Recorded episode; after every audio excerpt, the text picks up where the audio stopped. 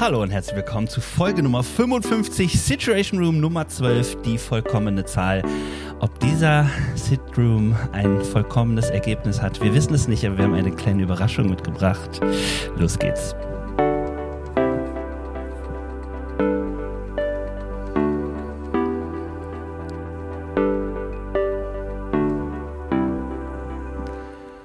Und Benedikt Elster ist natürlich auch dabei. Hallo Bene. Hallo.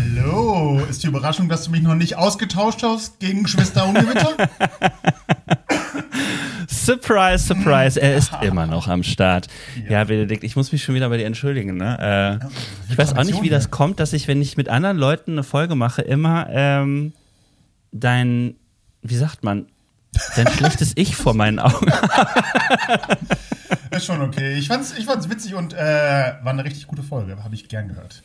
Ja, danke. Habe ich tatsächlich auch schon ein paar äh, äh, gute und auch äh, kritische Reaktionen drauf bekommen. Finde ich sehr cool. Also äh, jetzt nicht hyperkritisch, ähm, aber Leute, die sagen, äh, sehr, sehr wichtig, sehr, sehr wichtige mhm. Folge und auch die sich Gedanken machen über Machtverteilung, privilegiert sein und hm, hm, hm. ja, also war auf jeden Fall cool. Äh, und hat natürlich Spaß gemacht, ähm, das Sommer und Gewitter auf jeden Fall. Genau. Und Benedikt, ich will es jetzt mal so sagen, als kleines Versöhnungsangebot, du hast oh. gefehlt, sagen wir es mal so. Ah. Du hättest da gut reingepasst, ne, in diese ich, Runde. Ich äh, freue mich auf jeden Fall schon auf das nächste Mal in echt. Ich erinnere mich an eine legendäre Geburtstagsfeier von ihr. Mhm. Und da waren wir beide eingeladen. Das ist ähm, wahr. so richtig Rock'n'Roll, ne? Darauf freue ich mich zum Beispiel nächstes Mal wieder gerne. Ja, genau. Also Grüße an das Ungewitter aus Wien. äh, Bene, wie geht's dir? Wie ist deine Lage? Wir sitzen im Situation Room, ne, wie immer. Mhm. Ja. Und äh, ich habe ein bisschen, ich habe mich ein bisschen drauf gefreut, ähm, weil viel passiert ist seit dem letzten Situation Room. Kommen wir aber gleich zu. Erzähl mal, wie, wie geht's dir? Du hast ein bisschen, ein bisschen Sport gemacht, habe ich gehört. Ne? ja, ja äh, also ich weiß nicht, äh, vielleicht hat es der ein oder andere mitbekommen, ich bin Halbmarathon gelaufen. Ich, ich sag mal, ich bin, ich bin vom Typ her nicht so jemand, der so breit tritt, aber. Ähm, mm. Außer äh, bei Social Media halt. ja, gut, ein, zwei Punkte. Nein, es hat richtig Bock gemacht. Ähm, es war richtig schöner Lauf und ich bin das äh, im letzten Jahr bin ich ziemlich allein gelaufen und dieses Jahr mit jemand zusammen, dem Jonas Löding, ähm, auch ganz aktiv im GW. Grüße gehen raus. Oh, Jonas, und bester Fernsehkoch ever. Ja, und mit dem bin ich gelaufen und das hat richtig Laune gemacht und dadurch ist äh, auch, muss ich sagen, meine Laufzeit besser geworden, weil wenn jemand dabei ist, der so die ganze Zeit auch ein bisschen Gas gibt, das macht dann einfach mehr Spaß. Und es hat richtig Laune gemacht, schönes Wetter. Ja, ja. also nächstes Jahr äh, erwarte ich übrigens dich irgendwo mit so äh, Pompons am Wegesrand ein bisschen zujubeln. Also Stimmt. Also eine kleine Forderung. Hattest du auch schon mal gesagt, dass du dir das wünschst, ne? Ja. Äh, das, du, äh, du läufst immer Hannover, ne? Ähm, ich kann auch, keine Ahnung, Wetter. Der berühmte Halbmarathon in Wetter, ja. ja. Ein, äh, dreimal um den Ort drumherum. ja, aber bisher bin ich immer Hannover gelaufen, aber tatsächlich überlege ich äh, auch mal woanders laufen zu. Also, ja, mal gucken. Wie, wie ist es denn, um mal jetzt ein bisschen, lass mal ein bisschen hier richtig reden, wie ist es denn zum Beispiel mit einem ganzen Marathon? Was, was ist denn dazu? Ja, das stimmt. Das, das ist eigentlich so, ähm, wenn ich das jetzt laut sage, muss ich vielleicht darauf festgenagelt. Mhm. Aber das ist so eigentlich das, äh, das äh, letztendliche Ziel ist, irgendwann einen ganzen Marathon zu schaffen. Echt? Und ja, irgendwann würde ich das gerne schaffen, ja. Ah, ich müsste, keine Ahnung, noch 100 Kilo abnehmen, aber bis dahin geht's. 100 Kilo. Mhm. Ja, äh, äh, woran, also du musst dann nochmal neu trainieren oder würdest du sagen, eigentlich geht's ab jetzt weiter? Also, wenn ich klug wäre, würde es ab jetzt weitergehen. Und ich würde irgendwie, jetzt wo ich im Halbmarathonlauf bin, würde ich versuchen, im Herbst zum Beispiel Marathon, zum Beispiel Magdeburg. Ähm, Grüße gehen raus an Matze Di Christine, auch schon hier Gast gewesen. Der empfiehlt diesen Marathon sehr als schönen Startmarathon. Mhm. Ähm, und das wäre eigentlich klug, wenn ich jetzt vom Halbmarathon-Niveau auf Ganzmarathon hoch trainieren würde, mich durch den Sommer. Also eine schöne Laufzeit. Ja, es wäre eigentlich wäre das richtig, ja. Eigentlich wäre das richtig. Okay. Ja, ich bin gespannt. Also sobald der, ich kann ja mal so sagen, wenn du den Marathon läufst, dann stehe ich da. Ich reich dir äh, äh, ja. einen, Snickers dann rein mhm, und äh, ein Gatorade. das machen tatsächlich Leute, die das gerne und freiwillig und das gibt es überall. Also alle fünf Kilometer hast du eine Versorgungsstation. Also es ist lieb, dass du es machst, aber da wird schon. Ja, vielleicht, vielleicht, du weißt es ja noch gar nicht, was ich mache. Vielleicht helfe ich da ehrenamtlich, ne? Also lass mich doch mal. Okay. Ja. Also, ähm, äh, sehr schön. Aber ähm, darüber hinaus, neben Sport, wie geht's dir? Ähm, gut. Äh, ich äh, freue mich tatsächlich über ähm, die Vorbereitung für den Bundesrat, dass das vorankommt, ähm, mhm. dass es Anträge gibt, die gestellt werden. Und äh, dass wir uns, mehr okay. sage ich nicht, okay. es lohnt sich zu kommen. Und ich merke, wir bereiten das alles jetzt wirklich, jetzt so kommt das, der finale Touch, jetzt weiß ich, was wann wie kommt und wie lange was bepreist wird. Und ich muss sagen, es lohnt sich wieder zu kommen. Also man kann, man kann natürlich auch mal sagen, man kommt für die tolle Bibelarbeit am äh, Freitagmorgen. Würde Aber gerne. es lohnt sich auch insgesamt äh, dahin zu kommen. Also wirklich. Und ich habe gehört, äh, in der Lounge äh, soll es diesmal auch ein bisschen günstiger werden. Ähm, sind das Gerüchte, die du verifizieren kannst? Also das kann ich jetzt offiziell verifizieren, ja. Wir haben schon uns mit unserem Favoriten, äh, wie sagt man, favorisierten, so, äh, Weinlieferant abgesprochen. Äh, genau, das ist ja, äh, es ist alles in Ordnung, da läuft nichts Illegales, kann ich jetzt hier schon mal sagen. Das war meine, meine erste Frage war, wie illegal das ist.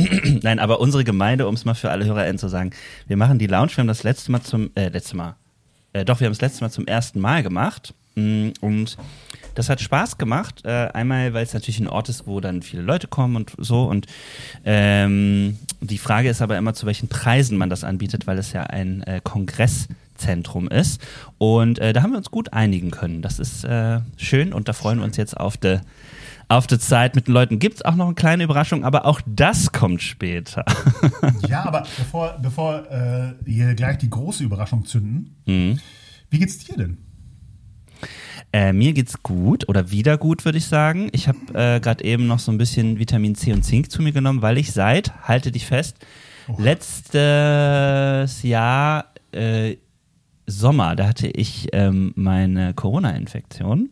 Mhm. Und äh, seitdem war ich nicht krank. Ich habe auch den ganzen Winter überstanden, saß äh, öfters mit Leuten zusammen, die mir dann nach der Hälfte des Gesprächs sagten, dass sie schon seit drei Tagen Grippuster C nehmen oder andere Medikamente.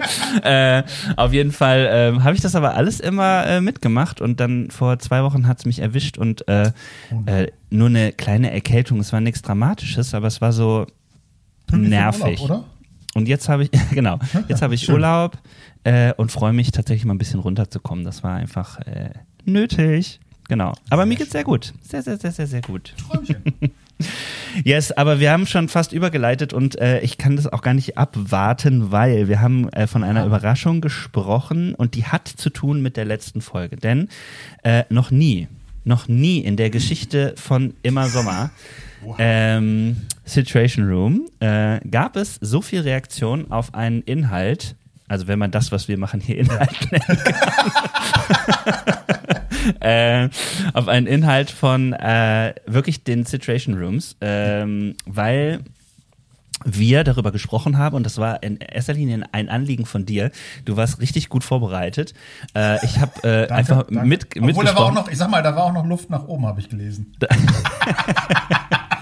wo? Finde ich nicht. Es auf jeden Fall. Kritik. Es gab auch Kritik, aber das gehört dazu.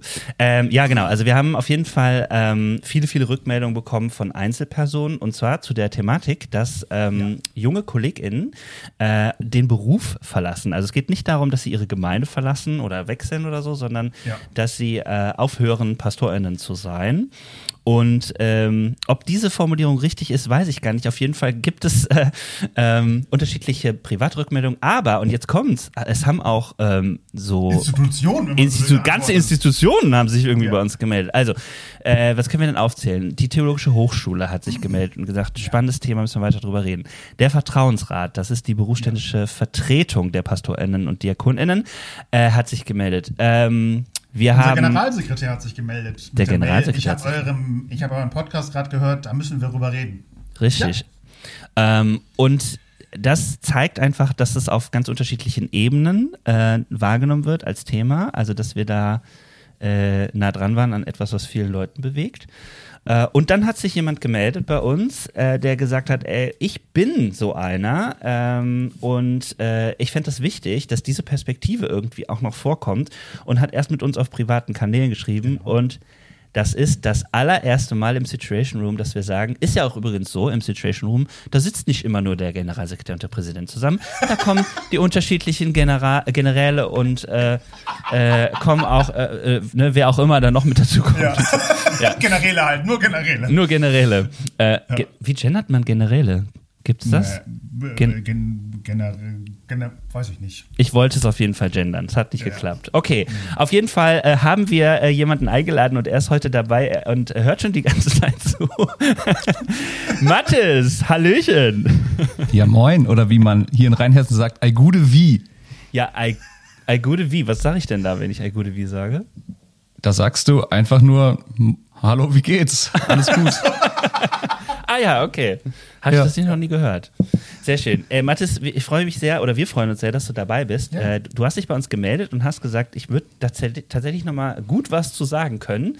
Ähm, du bist äh, Kollege von uns. Ähm, du bist befreundet mit Benedikt, kann man sagen. Ja. Wenn du dazu öffentlich stehen willst. Dann ja, genau. Es ist, ja, klar. Steht, dir jetzt, steht jetzt frei. Aber auch wir kennen uns. Äh, wir haben auch gemeinsame Bekannte. Und kannst du dich erinnern, wo wir uns kennengelernt haben? Ich kann mich nicht mehr erinnern. Ich weiß, dass wir schon mal auf einer Hochzeit zusammen waren Richtig. als Gäste. Von Melanie Schäfer. Shoutout genau. an die. Grüße. Melanie, äh, da saßen wir zusammen und haben so festgestellt, hm, Ach, du machst du dir auch so mehr Gedanken so über äh, Theologie und so? Hm, ja, ich auch. Ah, cool. so ein bisschen war unser Gespräch, da kann ich mich dran erinnern. Ja, genau. Und ähm, jetzt ist es aber so gekommen, dass du gesagt hast, ich würde da echt gerne was zu sagen. Mich würde als erstes mal interessieren, oder sag doch erstmal, Mathis, wer bist du? Was machst du? Was soll man über dich wissen? Ja, genau. Also ich bin noch Pastor in der Gemeinde in Ingelheim. Ingelheim, das liegt im schönen Rheinhessen bei Mainz. Mainz ist bei Frankfurt und Frankfurt ist irgendwo in der Nähe von Berlin. ähm, Richtig. Die Leute wissen immer nicht, wo die Städte liegen. Das ist immer, muss man immer erklären. Genau. Ich bin äh, gar nicht mehr so ein junger Kollege. Ich bin fast 40 verheiratet, habe zwei Kinder. Herr Benedikt verzieht hier das Gesicht, ich sehe den. genau, und äh, tatsächlich äh, schon lange im Baptismus unterwegs. Also bin auch baptistisch groß geworden. Ähm, ganz klassische Karriere, kann man vielleicht so sagen. Mhm. Ähm, genau, bin auch, habe mich viel im GJW engagiert, im Landesverband, äh, sowohl in Norddeutschland damals, da komme ich her, als auch in Südwest. Genau, und bin jetzt neun Jahre in der Gemeinde in Ingelheim und am 31.08. höre ich auf hier, äh, habe gekündigt und kann mir auch erstmal nicht mehr vorstellen, in eine klassische Baptistengemeinde zu gehen. Aus Gründen, die wir ja dann gleich diskutieren können. ja, genau. Ähm, Genau, und äh, ich muss hier auch nochmal eine Einladung an Benedikt aussprechen, der war schon so wieder so lange nicht in Ingelheim und hat uns nicht das besucht. Stimmt. Ein kleines schlechtes Gewissen machen. Aber wir haben tatsächlich den Ingelheimer Halben, das ist ein Halbmarathon oh, im Sommer. Durch die Weinberge hier. Benedikt, was gibt's Besseres als Laufen und Wein? Ähm, von daher herzliche Einladung. Laufen ja, und Wein, Benedikt. Kurz zur Auflösung. Mathis und ich haben zusammen studiert. Mm, ja. Daher kennen wir uns und da ist auch unsere Freundschaft entstanden. Und ähm, ja, da besuchen wir uns gerne mal. Ähm, und waren auch schon zusammen im Urlaub. Das sage ich über wenige Menschen, aber in diesem ja. Fall, ja, das stimmt. Wir waren zusammen schon im Urlaub. Ja. Sehr cool. Ja. Ja, also. Ja, also danke für die Einladung. Äh, Einladung angenommen, Benedikt? Das wollen jetzt alle HörerInnen äh, wissen. Willst du jetzt läufst und trinkst du jetzt oder nicht? Stelle ich mir auf jeden Fall sehr lustig vor, wenn du im Halbmarathon irgendwo ein Glas Riesling. Boah, ich glaube, das kriegt man hier auf jeden Fall. Ja, schön, toll. Okay. Mathis, er will die Frage nicht beantworten, aber wir gehen mal mhm. weiter. Ähm, du hast die Folge gehört und hast gedacht, boah, ich schreibe jetzt mal. Sag doch mal zunächst, äh, was war so, was war so das Erste, was es so was dir durch den Kopf gegangen ist oder was du so gefühlt hast, als du die Folge gehört hast. Das würde mich mal interessieren. Ja, das, was ich, das, was ich gefühlt habe oder gehört habe, ist, ähm, dass ich gemerkt habe, das spricht mich total an und äh, ich bin jetzt keiner, der seinen Job als Pastor wirklich an Nagel hängen will, aber bin schon sehr desillusioniert über Gemeinde. Mhm. Ähm, das heißt, es gibt ganz viele verschiedene Gründe, glaube ich, warum Pastoren oder Pastorinnen äh, nicht mehr ihren Job machen wollen. Und ich habe da, glaube ich, noch eine Perspektive beizutragen, die ihr gar nicht so erwähnt habt in eurem mhm. Podcast. Mhm. Genau, oh, und deswegen ja. hat es mich einfach angesprochen, deswegen habe ich mich bei euch gemeldet. Einfach mal, um darüber ins Gespräch zu kommen. Welche ist das denn? Das ist die, also ich könnte es ganz flapsig sagen, ich glaube, dass PastorInnen ähm, desillusioniert sind äh, von Gemeinde. Ich habe einen hohen Idealismusgrad, was ich mit Gemeinde erreichen will, warum ich meine Begabung und Fähigkeiten, meine Zeit und all das, was dranhängt, für Gemeinde, für Reich Gottes einsetze. Und ich glaube, dass wir am Punkt von Gemeinden sind, wo ich das Gefühl habe, äh, oder mir ging es persönlich so, dass ich gesagt habe, ne, für diese Organisation möchte ich meine Kraft und das, was ich bin und habe, nicht mehr einsetzen. Mhm. Auch weil sie stirbt. Das klingt jetzt so hart, ne? Aber ich glaube, ja, weil ich glaube, weil sie keine Zukunft hat. Ja. Okay. Und also das ist mein mein Grund aufzuhören ist ein sehr idealistischer. Ich stelle mir tatsächlich mehr vor und bin unzufrieden mit dem, was was wir als Gemeinden leben. Mhm. Ja. Und hast du da einen Blick äh, auf deine konkrete Situation oder ist das grundsätzlicher? Also ich bin ja nicht so gut vernetzt wie Bene im Bund. Das heißt, äh, ich kenne deutlich weniger Gemeinden, aber die, die ich kenne und so das, was ich auch lese und das, was ich höre, äh, gibt mir schon das Gefühl, dass ich nicht der Einzige bin in den Gemeinden. Und ich meine, deswegen gibt es ja zum Beispiel auch dieses äh, gute Programm vom Bund, ja, Revitalisierung, was mhm. ja eingeschlagen hat wie eine Bombe, so wie ich das ja. so mitbekommen hat. Also viele, viele, viele Gemeinden nehmen das in Anspruch. Mhm. Ähm, ich lese in der Literatur ganz viel, was im Moment so in den Gemeinden nicht nur bei uns im Bund los ist, sondern auch in den FEGs oder jetzt gab es gerade ein neues äh, Buch, das haben welche geschrieben aus der Landauer charismatischen Gemeinde, ähm, dass die alle so vor den, denselben Problemen stehen. Und ich glaube, auch Corona hat es ganz stark gezeigt, ähm, dass wir Probleme haben als Gemeinden, äh, die wir eigentlich schon lange wussten, aber die irgendwie keiner angehen will. Ähm, Mhm. Um das mal konkret anzusprechen, ja. ähm, um da ein bisschen konkreter auch zu werden. Es ist so, dass wir uns über manche Dinge seit Jahren, seit Jahrzehnten aufregen, aber eigentlich wollen wir nichts dran ändern, habe ich das Gefühl. Mhm. Ja, also zum Beispiel, dass wir als Predigende immer sagen, wir haben so wenig Impact auf die Gemeinde. Die Gemeinde hat am, eigentlich am Montag unsere Predigt schon wieder vergessen. Mhm dass wir darüber klagen oder dass wir es äh, schwer aushalten, dass unsere Gemeindeleitungssitzungen immer nur Organisation, Organisation, Organisation sind. Man hat das Gefühl, man organisiert sich tot in den Gemeinden. Mhm. Ja. Ähm, dass wir das Gefühl haben, viele Gemeindemitglieder äh, kommen zwar noch ger gerne sonntags in Gottesdienst und das ist ihnen wichtig, aber es passiert sonst nichts im Leben, ja. Also so Aktionen wie Glaube am Montag, ich weiß nicht von wann die sind, ja, habe ich jetzt nicht nachgeguckt. 80er Jahre, würde ich mal mhm. sagen. Mhm. Äh, aber eigentlich geändert hat sich nichts.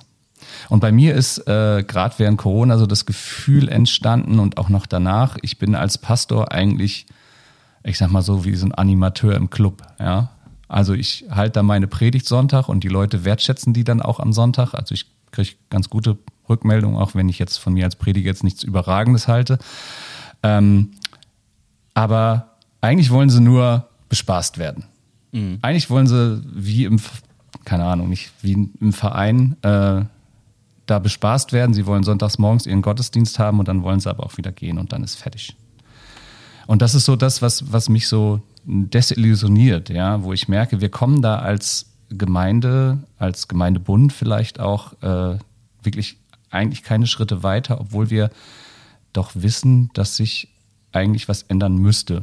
Mhm. Ja, Klaus Schönberg schreibt das ja auch in seinem Buch, um mal hier den Bund da mit ins Spiel zu bringen, ja, äh, schreibt das auch. Es muss sich was in der Gemeinde ändern. Ja, mhm. auch, auch was Evangelisation angeht. Wir beklagen immer, Evangelisation ist tot, aber wir haben keine Idee und keine, überhaupt nichts, wie das irgendwie anders funktionieren kann. Wir wissen, dass Zeltevangelisationen out sind, auch wenn manche Gemeinden das noch machen. ähm, aber wir haben keine Idee, äh, wie das Hashtag weitergehen Gänsehaut. könnte. ja. Mhm. Genau, das klingt jetzt alles total ernst. Ähm, ist es ja auch. Deswegen höre ich ja auf, in der klassischen Gemeinde zu sein mhm. oder sein zu wollen, weil ich auch nicht das Gefühl habe, dass die Gemeinde was anderes will. Und da unterstelle ich ihr natürlich was, aber das ist so meine Erfahrung, meine persönliche Erfahrung, die ich gemacht habe. Mhm. Dazu ein Disclaimer, ich liebe Gemeinde. Ich bin schon immer in Gemeinde groß geworden, deswegen es klingt jetzt so ernst, aber ich liebe Gemeinde. Ich liebe diese Idee, dass Menschen zusammen im Glauben und Leben unterwegs sind, Glauben und mhm. Leben teilen. Ich liebe das, dass diese Idee, äh, die wir auch in der Bibel finden, dass verschiedene Gaben sich ergänzen und gemeinsam was auf die Beine stellen, was sie nie alleine gemacht hätten. Ähm, aber ich glaube tatsächlich, dass wir als Gemeinden äh, ein Problem haben, was wir aber eigentlich nicht angehen wollen. Mhm. Ein befreundeter Pastor hat äh, mal zu mir gesagt, äh, Gemeinde ist wie kein Segelschiff, was sich immer so leicht bewegen lässt, sondern Gemeinde ist ein Tanker, du schlägst das Lenkrad ein und irgendwann bewegt sich die Gemeinde. Und meine Feststellung ist jetzt, du schlägst das Lenkrad ein und Gemeinde sagt trotzdem, wir bewegen uns nicht. Mhm. Und das, äh, ja, das sind so viele Symptome, die ich feststelle. Mitarbeitende, die jetzt auch nach der Corona-Zeit ausgebrannt sind, weil sie die ganze Zeit das Gefühl hatten, sie beschäftigen. Wir, ihr kennt das mhm. vielleicht auch aus anderen Gemeinden, dass man sagt, 20 Prozent der Gemeinde beschäftigen den Rest. Mhm. Und das ist ein Problem, aber wir nehmen es einfach hin. Wir mhm. wollen es auch eigentlich nicht dran. Eigentlich wollen wir es nicht ändern, habe ich so das Gefühl. Äh, okay. Oder wir haben keine Idee, wie wir es ändern. Mhm. Ähm, vielleicht eine Begebenheit, die es nochmal so konkreter macht. Äh, ich habe dann ja gesagt, äh, dass ich aufhöre in der Gemeinde in Ingelheim. Und dann mhm. kam eine Schwester zu mir, ich schätze, schätze sie wirklich sehr, ich liebe sie, sie kommt auch aus Norddeutschland und die nimmt kein Blatt von Mund. Mhm. Die ist wirklich super ehrlich. Und sie sagte, Mathis, das ist nichts gegen dich, ja. Ähm, aber wenn wir uns als Gemeinde darüber Gedanken machen, wie es weitergeht nach dir, dann ist eigentlich nur eine Sache wichtig, dass möglichst schnell ein neuer Pastor kommt. Weißt du warum? Mhm. Weil die Leute beschäftigt werden wollen. Denen ist es nachher egal, ob da ein Mattis da vorne steht oder ein anderer Pastor. Das ist total wumpe. Hauptsache der Sonntagsmorgensgottesdienst läuft. Und ich glaube, dass viele Gemeinden so unterwegs sind. Hauptsache das Programm läuft, Hauptsache die Organisation läuft. Ähm, aber mehr brauchen wir auch gar nicht. Mehr wollen wir auch gar nicht. Ähm, und ich glaube, dass viele Gemeinden jetzt in den Druck kommen, dass sie merken, die Jugend kommt nicht mehr, sie werden immer weniger, sie müssen revitalisieren. Ja, dann gibt es ein neues Programm vom Bund, was ich gut finde, aber äh, wo man auch gucken muss, was hat es nachher einen Impact. Und mhm. keiner traut sich so an die Fragen dran, okay, wie muss man Gemeinde vielleicht vollkommen neu denken? Und äh, ja, da habe ich gemerkt, da möchte ich meine Kraft tatsächlich nicht reinstecken. So lieb ich die Gemeinde und so lieb ich die Menschen habe. Ich möchte kein Animateur vorne sein, mhm. der nachher keinen Impact hat. Also es ist ein sehr hoher idealistischer Grund, warum ich aufgehört habe. Oder aufhöre erstmal als Pastor. Mm, mich würde auf jeden Fall noch interessieren, bevor wir da auch auf die Sachebene gehen und vielleicht mal über das ein oder andere reden, ähm, wie war das denn vom emotionalen Prozess für dich? Also mal angenommen, da steht jemand vor dir und sagt, naja, eigentlich bist du austauschbar. Das hat auf der Sachebene ja eine Wahrheit, das geht uns allen so. Ne? Also wir sind auch in einem Amt unterwegs, wir äh, haben eine Rolle, die wir da auch in die wir auch hineingehen sozusagen. Also irgendwie wissen wir das schon, aber äh, gleichzeitig äh, ja, erleben wir auch unseren Beruf als Berufung und ähm, fühlen das. Äh, du hast jetzt auch vom Ideal gesprochen. Äh, kannst du noch ein bisschen erzählen, was ist das für eine emotionale Reise oder was war das für ein emotionaler Prozess für dich? Wenn du magst. Genau. Ja, doch, doch, total gern. Ähm, als ich das, ich habe mir ist es das erste Mal so richtig aufgefallen, als ich auf der Bühne stand und das Gefühl hatte, ne, mhm. das möchte ich eigentlich nicht mehr. Also ich stand wirklich, ich habe ich glaube, es war beim Lobpreis. Ich mache auch Lobpreis bei uns in der Gemeinde und das mache ich auch mit sehr viel Leidenschaft. Und da merkte ich so, als ich in die Gesichter guckte, ne, da, das fühlt sich nicht mehr richtig an. Mhm. Das fühlt sich nicht gut an. Ähm, weil auch Lobpreis ist bei uns ein Thema in der Gemeinde. Es muss Lobpreis geben, aber nur die Hälfte der Gemeinde findet es eigentlich gut, aber Lobpreis gehört halt dazu, weil das gehört halt dazu. Mhm. Ähm, und da hatte ich so das Gefühl, nee, das fühlt sich nicht mehr richtig an. Und dieses Gefühl, das hat sich immer mehr, mehr bestätigt in allem, was ich getan habe. Auch dann saß ich in der Gemeindeleitung und es ging anderthalb Stunden um ein Thema Organisation von irgendwas, wo ich gedacht habe, Alter, mhm. wenn das Gemeinde ist, ne, das fühlt sich nicht gut an. Mhm. Ja, äh, und ähm, ich habe tatsächlich ein paar Wochen gebraucht, bis ich das verstanden habe, mhm. dass sich das nicht mehr richtig für mich anfühlt. Ähm, ich habe dann auch mit Menschen in der Gemeinde, die, die ich sehr schätze und die mir Begleiter sind, darüber geredet. Ähm, und es hat tatsächlich äh, ja einfach gedauert. Ähm, und jetzt bin ich aber fein damit. Also ich kann meinen Dienst mit Freude bis zum 31.08. zu Ende machen. Mhm. Ähm, und äh, ja, bin aber auch dann froh, dass, dass ich dieses Gefühl äh, nicht mehr haben muss. Ja. Genau. Welches Gefühl war das? Ähm, dass es unstimmig ist. Mhm. Das, was ich tue äh, und das, wofür ich stehe, äh, da anzubieten und zu mhm. machen. Also es fühlt sich einfach unstimmig an, es fühlt sich mhm. nicht richtig an, ja. Warst du von dem Ideal enttäuscht? Also, dass, dass das Ideal nicht getroffen ist, was, hattest du eine Enttäuschung? Hast du eine Enttäuschung da gespürt? Ja, natürlich auch. Also meine größte Enttäuschung ist eigentlich darüber, dass ich nicht nur feststelle, dass das Gemeinde so unbeweglich ist, sondern dass die, die äh, neue Ideen haben und neue Ideen einbringen wollen, auch noch ausgebremst werden. Mhm. Äh, und das geht gar nicht mir so. Ich bin gar nicht so der, ich sag mal so flippige Typ, der jetzt irgendwie mega viele neue Ideen irgendwo reinschmeißt. Ja, ich bin so wie Benedikt meinst du? Ja, so wie Benedikt, der total innovative. Deswegen ist er auch noch im GJW und wir nur noch normale Richtig. Pastoren. Richtig, ja. Ah, der dritte Wind, ähm, genauso finde ich nicht, ja, ja. Ja, nee, genau, Benedikt wir haben ist mit Rückenwind unterwegs, ne? Ja. Sorry, ja. Nee, also. wir, wir haben auch so Typen in der Gemeinde und äh, ich habe auch viele, viele so sehr initiative Typen äh, im Freundeskreis, die auch in verschiedene Gemeinden gehen und mhm. äh, auch da stelle ich fest, die gehen nicht mehr in Gemeinde. Mhm. Oder sie haben ihr Engagement auf ein Minimum reduziert, weil sie auch enttäuscht sind, dass, dass äh, ja, Initiative eigentlich immer erstmal kritisch beobachtet mhm. wird. Also Initiative ist immer gut, wenn das das Bestehende nicht stört. Ich meine, wir kennen ja alle die Diskussion um die Gottesdienstzeit von 9.30 Uhr auf 10 Uhr zu ändern oder von 10 Uhr auf 10.30 Uhr. Schon bei diesen Kleinigkeiten äh, mhm. tut sich ja Gemeinde echt schwer. Echt schwer ja? ja. Und äh, ja, das, das tat mir tatsächlich auch am meisten weh zu sehen, dass viele Menschen die Gemeinden verlassen, die innovativ sind, weil sie ihren Raum nicht kriegen. Hm. Und äh, find, äh, möchte auch einfach nochmal sagen, ähm, du nimmst das wahr, hast du auch gesagt am Anfang, aber auch äh, privat, dass es nicht nur ein Problem ist jetzt irgendwie, was du in deiner äh, Gemeinde erlebt hast, sondern eben auch durch Gespräche. Und du bist ja jemand, der sich da auch sehr beliest, der da, finde ich, auch sehr gründlich ist und mit anderen gesprochen hast. Also es ist etwas, was du weiter wahrnimmst, ne? Genau, ich meine, das ist ja immer so. Ich meine, das ist ja dieser Bias, ne? Äh, wenn du ein rotes Auto dir gekauft hast, siehst du überall rote Autos rumfahren und zwar vom mhm. selben Typen, weil du einfach viel mehr drauf achtest. Mhm. Das ist bei mir natürlich auch so, ja. Da, da, da will ich auch demütig sagen, natürlich achte ich da jetzt auch total drauf, ne? mhm.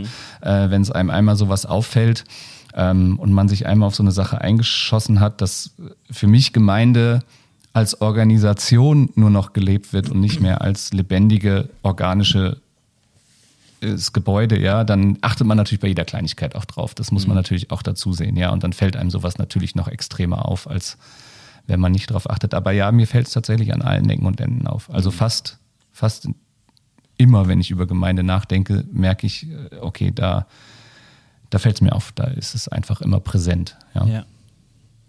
Bene, teilst du das, was äh, Mathis sagt? Also du hast ja, Bene, das muss man dazu sagen, jetzt mal sehr ernst. Nicht nur so, ha, Landesjugendpastor. Der Bene ist Landesjugendpastor ähm, und damit ähm, jemand, der überregional mit vielen Gemeinden äh, zu tun hat und da natürlich reinschaut, auch mit vielen KollegInnen spricht und so. Was sagst du denn dazu? Also erstmal ähm, habe ich ganz, ganz gebannt äh, zugehört, weil ich vieles ähm, sinnvoll fand, was Mathis gerade gesagt hat. Das ähm, und es macht mich auch also bedrückt, weil ähm, mit mir macht das immer was, weil ich Gemeinden oder auch Pastoren, die ich eigentlich schätze, dann reden höre und mir denke dann, krass, das sind gerade die, die Guten, das sind gerade die, die was noch reißen, die was mhm. Und wenn es denen so geht, boah, dann müssten eigentlich alle Alarmglocken schallen, dass wir irgendwie möglichst viel unternehmen, um die Sache zu ändern. Mhm. Und also ich habe mir auch, ähm, es gab wie gesagt schon viele Rückmeldungen zusätzlich zu Mattes. Und ähm, ich fand das ganz interessant, was einige Kollegen und Kolleginnen genannt haben, was sie so äh, bedrückt und dieses, dieses Gefühl, das ist auch eigentlich egal, was ich hier mache. Also ob ich hier jetzt predige oder nicht, mhm. dieser, also die, die, Aufbruch, die Veränderung oder so, die bleibt einfach aus. Und ich meine nicht, dass, keine Ahnung, Ingelheim die große Erweckung erfährt, sondern dass, keine Ahnung, vier, fünf Leute vielleicht neu mit in den Gottesdienst kommen oder mal ein Hauskreis wächst oder irgend, also das, mhm. ich will jetzt nicht auf Ingelheim rumhacken, dass Ingel, also Ingelheim ist eine wunderschöne Stadt und auch eine nette Gemeinde. Das steht außer Frage. Das ist eine super Gemeinde. Genau. Ich liebe die Aber, Leute. Aber es ist, wenn man so will, symptomatisch, finde ich, für viele Gemeinden, ähm, dass die Kollegen und Kolleginnen hinkommen und irgendwie nach so fünf bis zehn Jahren merken, boah, weißt du was, dafür, dass ich hier jeden Sonntag opfere, und das ist auch Familienzeit, die man da opfert, und jedes, jedes Wochenende da bin und immer und immer, dafür ist dann irgendwie dann doch, kommt wenig bei rum. Mhm. Und das, das schmerzt mich. Jetzt mal ganz, also ich schätze Mathis gerade wegen diesem Idealismus ich habe den nicht so ich habe den nicht so stark. Das hat in meinem Leben Vor- und Nachteile. ähm, das ist eine coole Reaktion, aber, Ben.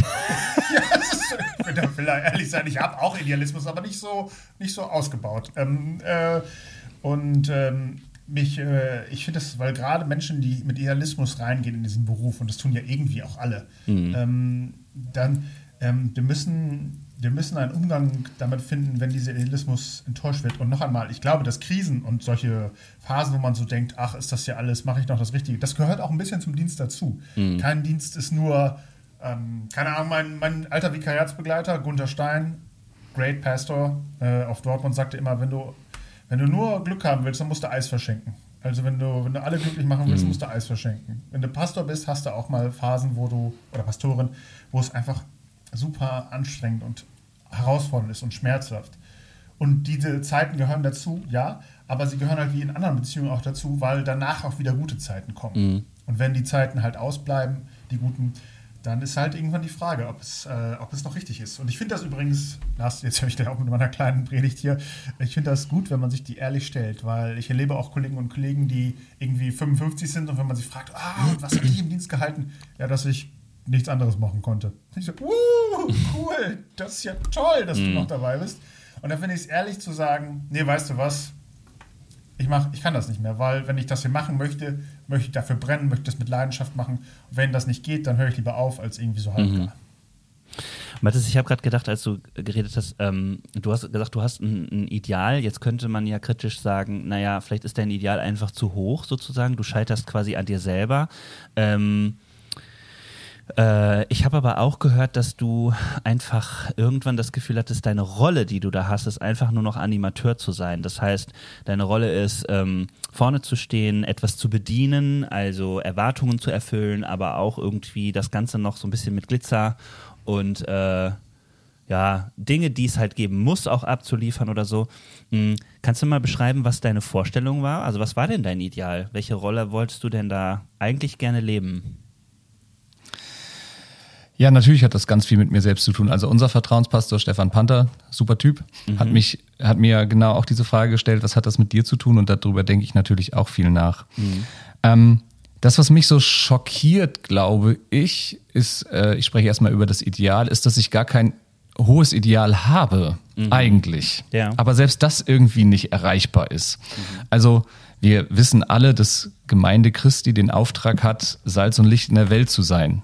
Ja, und äh, ich glaube auch, dass wir uns alle darüber einig sind, dass wir, wir in dieser Welt einen Unterschied machen können, machen sollten, was uns auch nicht immer gelingt. Und äh, für mich ist das tatsächlich so zwei, zwei Schritte, die für mich ideal sind, die Kirche und Gemeinde beschreiben, ist, dass Menschen, die schon glauben, einen Schritt näher an Jesus drankommen, wie auch immer das aussieht, ja. Also wie gesagt, mhm. ich habe da keinen keinen Plan im Kopf, aber so, dass man merkt, okay, da, da werden Menschen Jesus ähnlicher mhm. und dass die Gemeinde eine Ausstrahlung nach außen hat, das heißt, dass Menschen Jesus kennenlernen. Mhm. Und da, ja, mehr Ideal habe ich eigentlich gar nicht. Ja, das ist so das, wo ich merke, da, das, so, so möchte ich, so stelle ich mir Gemeinde vor, weil ich das als, als auch als biblischen Auftrag, ja, ohne auch predigen zu wollen, sehe. Und äh, das sind genau die zwei Punkte, wo ich merke, nicht nur in meiner Gemeinde, sondern tatsächlich in vielen Gemeinden, da passiert echt wenig. Und jetzt kann man sagen, ja, wir sehen ja nur und irgendwann gibt es viele fromme Sprüche, wie man damit umgehen kann. Mhm. Ähm, aber die Entwicklung zeigt doch, dass das, und unsere Bundentwicklung zeigt das ja auch wieder, Buch von Klaus Schönberg, ne, äh, zeigt ja, dass uns das irgendwie nicht gelingt. Mhm. So, und das sind für mich Basics von Gemeinde, die uns irgendwie schon seit Jahren nicht, nicht, nicht, wo wir irgendwie keinen Dreh dran kriegen. Äh, und dann merke ich, äh, dass Gemeinden daran aber auch eigentlich nichts ändern wollen, weil sie ganz selbstzufrieden mit sich sind. Mhm. Ähm, oder vielleicht auch keine Idee haben in, mhm. in beiden Fällen. So, das ist mehr ideal habe ich gar nicht. Mhm. Und äh, ich muss auch dazu sagen, bei manchen der Gemeinden merke ich das bei mir. Also wir haben, haben mehrere Gemeindemitglieder, wo äh, ich merke, boah, die haben echt Glaubenserfahrung gemacht und da meine ich nicht Wunder vom Himmel oder irgendwas mhm. anderes, ja, mhm. sondern man merkt, die haben eine Leidenschaft für Jesus. Aber ich merke halt auch, äh, dass wir doch einen erschreckend hohen Anteil an Gemeindemitgliedern haben, ähm, die das machen, worüber wir als Baptisten jahrelang geschimpft haben, nämlich dass die wie die evangelischen Kirchenmitglieder nur aus Tradition kommen. Mhm. Da sind wir gut als Freikirchen drin, drüber zu lästern, aber viele Gemeinden sind nicht anders. Also mein Ideal ist gar nicht so hoch. Ja, und meine Rolle, Darf dabei, ich ganz kurz da noch bin ich äh, dazwischen. Ja. Ich möchte auch noch hinzufügen, äh, ich kenne dich äh, jetzt auch ein bisschen, Mathis, und eine Sache, die ähm, ich über dich sagen möchte, ist, bei diesem Ideal, was du jetzt gerade benannt hast, empfinde ich dich auch als jemanden, der auch eine sehr, sehr große Weite mitbringt, ne? auch für viele andere. Also ich erlebe dich in Diskussionen, äh, ich erlebe dich äh, von dem, was du inhaltlich ähm, publizierst, wollte ich schon sagen, äh, was du in, inhaltlich ähm, sozusagen öffentlich machst und so, was man von dir mitbekommen kann, als jemand, der, wenn du sagst, äh, jemand, der glaubt, äh, soll ein Stück äh, weiter glauben können, soll Gott, soll Jesus mehr kennenlernen können oder so, dann hast du gleichzeitig aber eine Weite, die nicht nur viele Frömmigkeitsstile, sondern auch ein großes theologisches Spektrum mit einbezieht, äh, wofür ich dich tatsächlich sehr bewundere. Also in manchen Diskussionen, die du online geführt hast, habe ich gedacht, ähm, das könnte ich nicht so wie du. Äh, und ich finde, das ist auch eine deiner ähm, großen Stärken, die ja bei diesem Ideal mitspielt und deswegen umso für mich unverständlicher ist, dass das so äh, quasi eine Enttäuschung erfährt. So. Sorry, jetzt aber noch zu deiner Rolle. Ja, ja, äh, ist auch meine Erfahrung. In Ingelheim, wir sind eine sehr diverse Gemeinde, das feiere ich auch tatsächlich. Mhm. Also wir haben, haben von dem sehr konservativen Rumänen bis zu der Taizé-Beterin haben wir auch tatsächlich alles dabei und das lehrt auch, ja. Das Mhm. lehrt einen selbst. Nur um da kurz einzuhaken. Genau, meine Rolle, ja, ähm, ich möchte anderen Menschen dabei helfen. Äh, da und mit ihnen gemeinsam lernen. Ich glaube, deswegen ist auch, ist auch so, so da meine Rolle. Und natürlich gehört da Predigen dazu. Ja, ich bin Lehrer, das ist eine, eine meiner Begabungen, so was ich so für mich entdeckt habe. Ähm, und da bin ich auch noch nicht, nicht weiter, wie das am Ende nachher funktionieren kann. Ja, also es ist natürlich auch eine, eine Ro- Rollenfindung, eine neue Rollenfindung. Äh, ich dazu vielleicht auch aus der Geschichte, wie ich in, in meinen Pastorenjob gekommen bin, sozusagen. Äh, das gehört ja auch immer mit dazu. Ich habe die Gemeinde übernommen von einem Kollegen, äh, von Henrik Diekmann. Der war vorher äh, Hauptpastor bei uns hier in Ingelheim. Ich war Jugendpastor. Ähm, und äh, der hat super Arbeit gemacht, macht er in Göttingen jetzt auch mit seiner Frau Steffi zusammen. Ähm, und der hat schon sehr große Fußstapfen hinterlassen. Aber und Henrik ist noch einer, der, ich würde sagen, sehr klassisch Gemeindepastor ist. Ähm, und das ist wertneutral, ja. Ja. Also ähm, der sehr viel Zeit in der Gemeinde verbringt, eigentlich alle Zeit, wo sich alles um Gemeinde dreht, ähm, der auch noch so eine Attitüde hat von ich stoße die Projekte an und suche mir dann meine Mitarbeiter und äh, ich bin der, der überall die Verantwortung hat.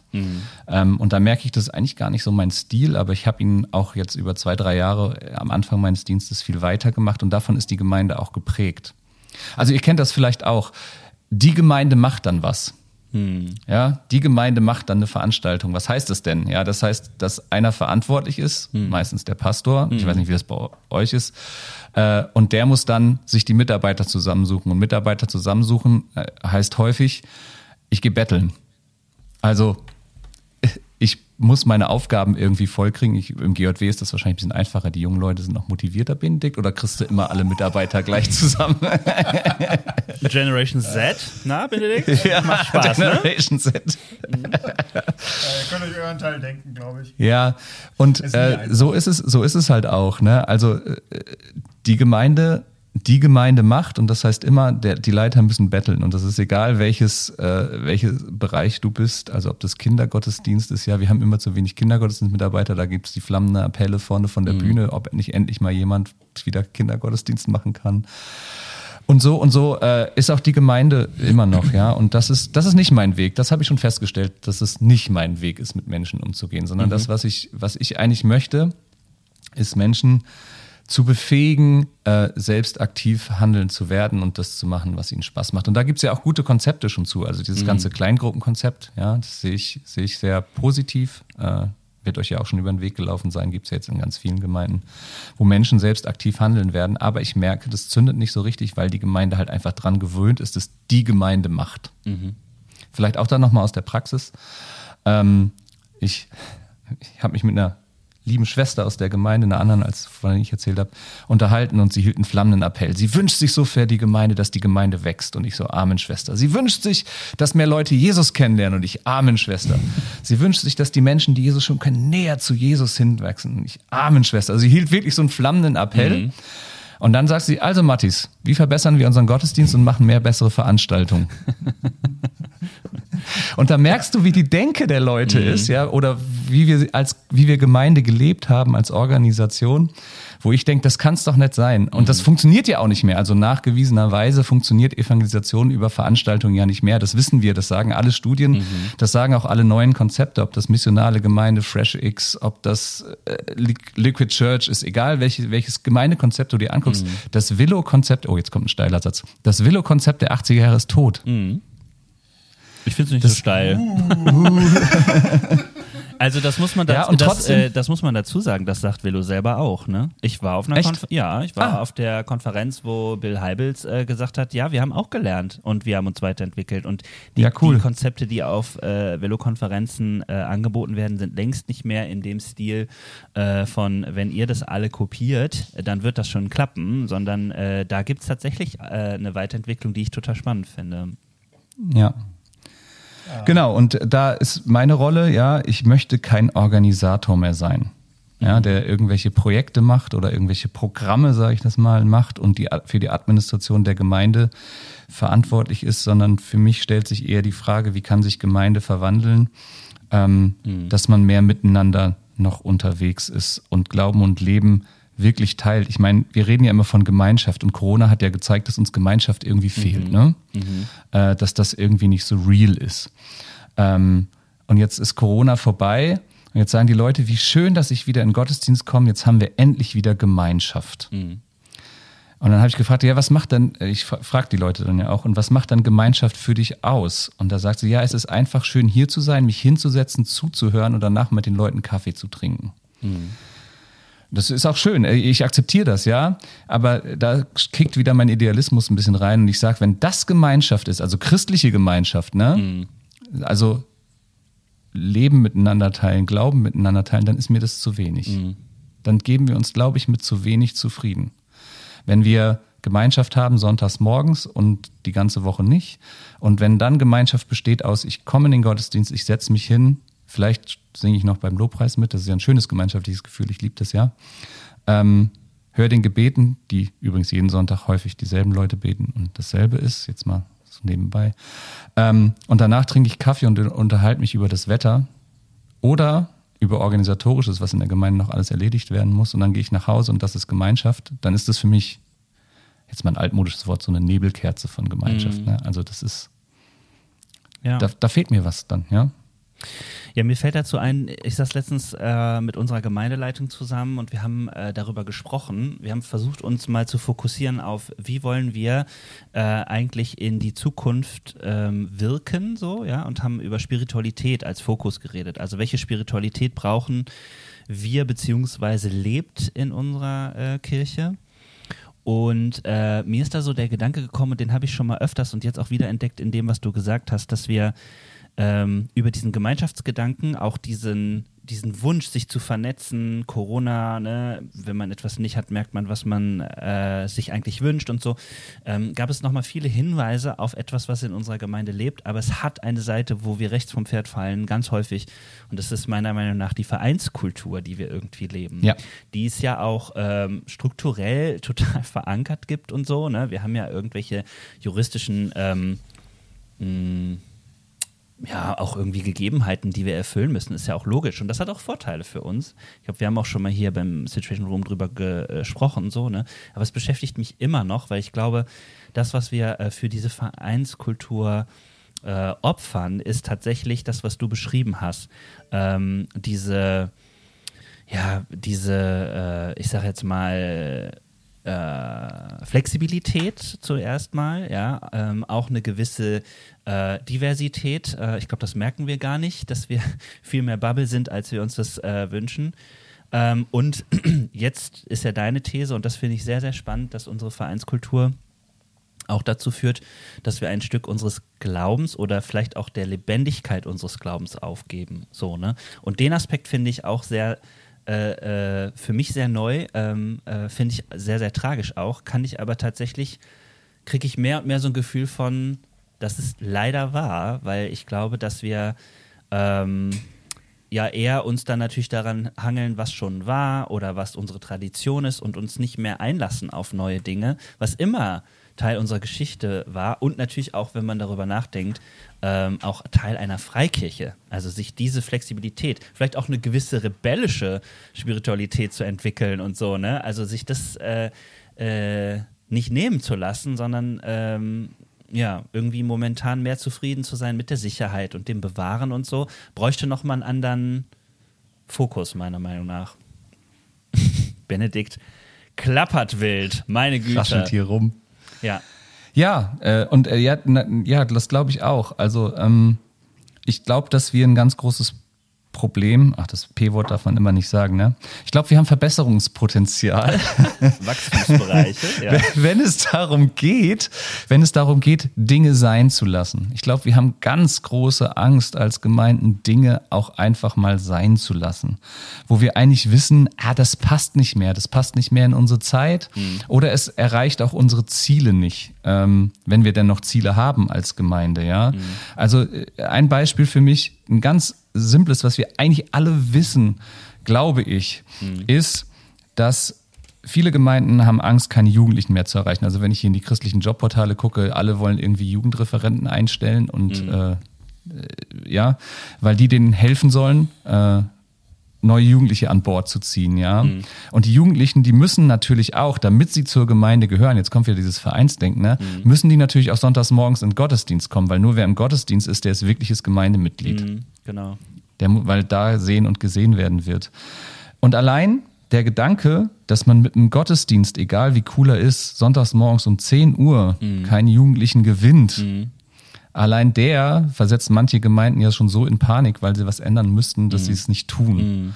Und ihre größte Idee ist dann, den Gottesdienst von 10 Uhr auf 10.30 Uhr zu legen oder auf 11 Uhr, statt vielleicht auch mal zu überlegen, wenn wir denn jünger werden wollen und Jugendliche erreichen wollen, dass wir uns tatsächlich mal komplett umstellen müssen. Ja. Ich habe jetzt gerade von einer Gemeinde gelesen, die nur jeden zweiten Sonntag Gottesdienst feiert. Und sie begründen das auch damit, dass sie sagen, äh, Wochenende sind wertvolle Zeiten für Familie und Freunde. Ja, okay. Genau, und die sagen, sie feiern nur jede zweite Woche und die andere Wochen, die, die, das andere Wochenende ist frei, damit auch Menschen, die in die Gemeinde kommen, Menschen treffen können, die nicht in die Gemeinde kommen. Weil sie müssen ja irgendwo Beziehung bauen, weil es läuft ja über Beziehung. Also alles läuft ja über Beziehung.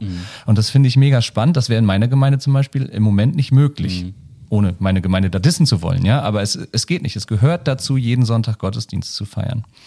Ja, also der Gottesdienst ist so eine heilige Kuh, an die wir einfach auch nicht dran wollen, äh, weil wir uns da gut eingerichtet haben. Ähm, es gibt viele andere Themen, wie zum Beispiel Gebäude. Warum brauchen wir große Gebäude, die uns ganz viel Geld und ganz viel Administration kosten, äh, wo doch so, sowieso nur Sonntag benutzt werden, obwohl da auch schon andere Gemeinden andere Ideen haben. Aber bei vielen Gemeinden ist es noch so oder vielleicht noch die Jugendgruppe drin ist, was so viel Zeit und Geld frisst ähm, und haben nicht den Mut, auch neue Wege zu gehen, in der Stadt zu sein, bei den Leuten zu sein. Also äh, ich glaube, vielen Gemeinden fehlt einfach der Mut, Dinge sein zu lassen. Und das macht es aber frustrierend für die, die gerne idealistischer unterwegs sind oder auch anders unterwegs sein wollten. Genau. Ich weiß nicht, ob das für alle Gemeinden stimmt, aber äh, also mein Gedanke dazu ist auch, dass es äh, Gemeinden auch schwerfällt, äh, eine sich immer wieder verändernde Kirche zu akzeptieren. Also, dass, dass wir eh in der Tradition stehen, äh, Karl Barth hat das gesagt, eine sich immer wieder neu äh, reformierende Kirche ähm, als DNA zu leben, so ist natürlich erstmal so, ja, ja, klar, stimmt schon, ne, wir verändern uns, wir wachsen. Aber was kommt mit dem Wachstum? Was kommt eigentlich damit, äh, ne, wenn selbst wenn die Generationen, die seit Jahren in der Gemeinde sind, ne, in ihrer Gesellschaft leben, was macht das mit Kirche? Und da sagst du was, dass jetzt ja natürlich viele Leute in der Gemeinde sagen, ah, irgendwie kommt meine Tochter gar nicht mehr in den Gottesdienst. Was ist denn da los? Lass uns einen Jugendreferent in einstellen, ne? Und ähm, andererseits, und das ist äh, das, was ich mh, manchmal schwierig finde, wo ich auch an meine Grenzen komme, ist, ähm, wenn wir zum Beispiel das Thema Gottesdienst nehmen, sich einzulassen auf eine Art neue theologische Diskussion und auch eine neue theologische innere Festlegung, was ist denn Gottesdienst? Weil äh, meiner Meinung nach würde es schon total helfen, wenn wir das machen, was wir eigentlich können, uns damit mal auseinandersetzen, was Gottesdienst ist, ähm, da mal darüber zu gucken, was ist unser Konsens und dann daraus Schlüsse zu ziehen oder Konsequenzen, dann würden wir vielleicht auch dahin kommen, dass es gar nicht um den Termin oder den Ort geht, sondern dass ähm, Gottesdienst mit Jugendlichen vielleicht schon längst in unserer Kirche auch stattfindet, weil die kommen ja donnerstags immer, ne? Ähm, oder, oder, oder, ja. Ähm, oder da gibt es echt, äh, äh, ich sag jetzt mal, eine Möglichkeit vielleicht, äh, die eben nicht sonntags ist oder so, aber weil der Fokus zum Beispiel so sehr auf dem Sonntag liegt oder so und weil Gottesdienst nochmal ein bisschen geiler ist als alles andere, was wir machen, ähm, ist es so eine Diskussion, die meiner Meinung nach manchmal echt aufhält. So, ja. Aber ich diskutiere da selber äh, bei uns in der Kirche auch mit meinen KollegInnen und so darüber, was ist eigentlich Gottesdienst und wir sind uns da auch nicht einig so. Und ich glaube, das braucht's auch. Äh, ich ähm, bin auch immer echt offen für die Argumente da. Ähm, aber äh, so wie du sagst oder so wie ich dich verstehe, ähm, gibt es jetzt noch einen anderen Aspekt, der ein bisschen Druck macht und das ist eben die Zeit, ne? Ja, genau, also das ist ja. Ja, Benedikt? Ähm, ich würde, ich, mich merke, ich höre euch so total gern zu. Ich sitze hier wie, als würde ich selber den Podcast hören. äh, ich finde total cool, euch beiden zuzuhören. Ähm, noch ein Aspekt, der, der, der, mir eben gekommen ist. Ich glaube, dass auch Gemeinden darunter leiden und auch Gemeinden teilweise auch desillusioniert sind. Ähm, weil, also nur als Beispiel, mir hat eine Gemeinde geschrieben, BK, bist ja gut vernetzt hier, wir suchen einen Jugendreferenten oder eine Jugendreferentin, äh, hier mal die Stellenausschreibung, kannst du die spreaden? Ich gucke mir die Stellenausschreibung an und denke mir, wow, zwei Jahre, 75 Prozent, das ist, das ist ja ein Kracher. Also da, mhm. da, da und dann denke ich mir so, habe ich zurückgemeldet, ich so glaube tatsächlich momentan in der aktuellen Situation werdet ihr mit damit niemanden mhm. holen, ähm, weil das nicht attraktiv genug ist. Und ich, der Gemeinleiter hat mich dann zurückgerufen und war total deprimiert, weil das, was quasi die da machen, ist so, die, die schneiden sich das aus der Rippe, versuchen damit irgendwie den großen und was er von mir kriegt, ist einfach so, mein Süßer, damit, damit ist nichts zu holen auf dem Markt. Mhm. Und diese Resignation mal zu spüren, auf der anderen Seite war auch in diesem ganzen Vorbereitungsprozess gut, weil die auch nicht anders wissen, sich zu helfen, als das so zu machen. Und ähm, ich habe ihm versucht zu erklären, so Gemeinden, also ich sehe das in ganz vielen Stellenausschreibungen, ja, was wir bieten, ja, die Stelle halt. Äh, das bieten wir, du kannst, du kannst hier bei uns arbeiten, das ist nicht geil. Und denkst du so, ja, irgendwie in der aktuellen Situation reicht es den Kollegen und Kolleginnen oft mhm. nicht mehr zu sagen, ja cool, ich darf für euch arbeiten, sondern irgendwie dieses Gefühl zu vermitteln, hey, wenn du zu uns kommst, wir wollen auch wirklich was verändern, wir wollen was neu machen oder wir bieten dir, keine Ahnung, ein Haus mit einem Pool oder wir bieten dir jeden, jeden äh, ersten Sonntag im Monat frei oder whatever. Mhm. Also wir bieten dir irgendetwas mehr als cool, du darfst für uns arbeiten für zwei Jahre 75 Prozent. Und äh, ich verstehe, dass sie das nicht so können, das verstehe ich auch, aber das ist halt, sagen wir mal, die Gemengelage ist da kompliziert und komplex. Mhm. Ja, und ich glaube, dass, dass da auch ein Umdenken in den Generationen stattgefunden hat. Ähm, auch bei den Jugendreferenten. Ähm, viele Gemeinden, so ist mein Gefühl, wenn ich die Stellenausschreibung so lese, viele Gemeinden suchen den Jugendreferent nach dem Motto, mach die Arbeit für uns. Also ich habe das jetzt schon aus mehreren Gemeinden gehört und von mehreren Jugendpastoren dass die Erwartung der Gemeinde ist, dass wenn ein Jugendreferent oder Jugendreferentin kommt, mehr Jugendliche in die Gemeinde kommen. Mhm. Einfach nur, weil der da ist. Ja, ja. Mhm. Und weil der sich dann ja um die Jugendlichen kümmert. Und diese Denke, ich glaube, dass die nicht funktioniert. Also das zeigt ja auch die Praxis, dass das nicht funktioniert. Äh, sondern für mich wäre tatsächlich auch eine Pastorenstelle interessant äh, oder auch eine Jugendpastorenstelle. Das will ich nicht mehr machen, aber die wäre für mich interessanter, wenn ich es machen wollte, mhm. wo sehr klar wird, dass ich als Pastor äh, oder Pastorin äh, dann unterstützend und in Zusammenarbeit viel mehr mit den anderen arbeiten würde. Ja, wenn von vornherein mhm. klar ist, du bist vielleicht Ermöglicher, du bist Begleiter, ähm, du bist auch ein Stück weit für die Elternarbeit zuständig, weil äh, die Jugendlichen, die bei uns in die Gemeinde ja nicht, nicht, nicht mehr kommen, haben ja meistens äh, trotzdem fromme Eltern. Äh, und für mich ist Hauptaufgabe der religiösen Bildung liegt bei den Eltern und nicht bei den Jugendreferenten. Hm. Aber viele Gemeinden sehen das anders, habe ich so das Gefühl. Mhm. Ja, der Jugendreferent ist der Allheilsbringer Messias, der dann dafür sorgt, dass die Jugendlichen wiederkommen. Und ich glaube, das funktioniert auch einfach nicht. Und das, diese Erwartung an den Pastor, auch die manche Mitglieder so indirekt sagen, wie die Gemeinde läuft gut, wenn dann ist der Pastor wird ein bisschen gefeiert und wenn die Gemeinde nicht so gut läuft, wenn Menschen wegbleiben, dann ist der Pastor schuld. Ich glaube, mhm. die ist einfach die kann nicht stimmen. Das funktioniert nicht, sondern es liegt immer an den Einzelnen und an, wie sie Beziehungen bauen. Und vielleicht noch so als Positivbeispiel, ich habe hab ein Ehepaar, eine Familie in der Gemeinde, die bewundere ich total dafür. Sie ist im Lobpreisteam und er ist in, in der Technik. Und die sind echt konsequent. Die, die, die sagen, äh, äh, wir haben uns mit Nachbarn verabredet. Das ist unser Auftrag hier. Also kann ich an dem Sonntag keinen Dienst machen. Und egal wie der Technikplan oder der Lobpreisplan aussieht, egal wer da fehlt, die sagen, nee. Mhm. Unsere Priorität ist, äh, Jesus bei unseren Nachbarn groß zu machen und mit denen Beziehungen zu bauen. Äh, und die Gemeinde kommt als zweites. Mhm. Äh, und das bewundere ich total an denen. Äh, und äh, ich glaube, das ist vielleicht auch so ein Mind-Change, den wir brauchen, dass Gemeinde tatsächlich nicht über allem steht, also die Organisation Gemeinde nicht mhm. über allem steht und auch der Gottesdienst feiern oder mhm. diese Veranstaltung Gottesdienst nicht über dem steht, was wir sonst an Glauben und Leben teilen mit Menschen, die Jesus kennen ja. und Menschen, die Jesus noch nicht kennen. Was mich also ich habe mein Gefühl ist manchmal der Gottesdienst hindert Evangelisation mehr als dass er ihr dient. Mhm. Ja, was mich äh, auch wieder auf diesen Punkt mit dieser Vereinskultur führt, weil ich echt darum ringe, dass wir Kirche wieder verstehen als etwas, was so die ganz banale und sehr naive Grundidee war. Da kommen Menschen zusammen, die Glauben miteinander teilen. Du hast es ja gerade gesagt. Und ja. das klingt so langweilig erstmal, finde ich. Ja. Ne, da kommen Menschen zusammen, die Glauben miteinander teilen. Warum sollte ich das tun?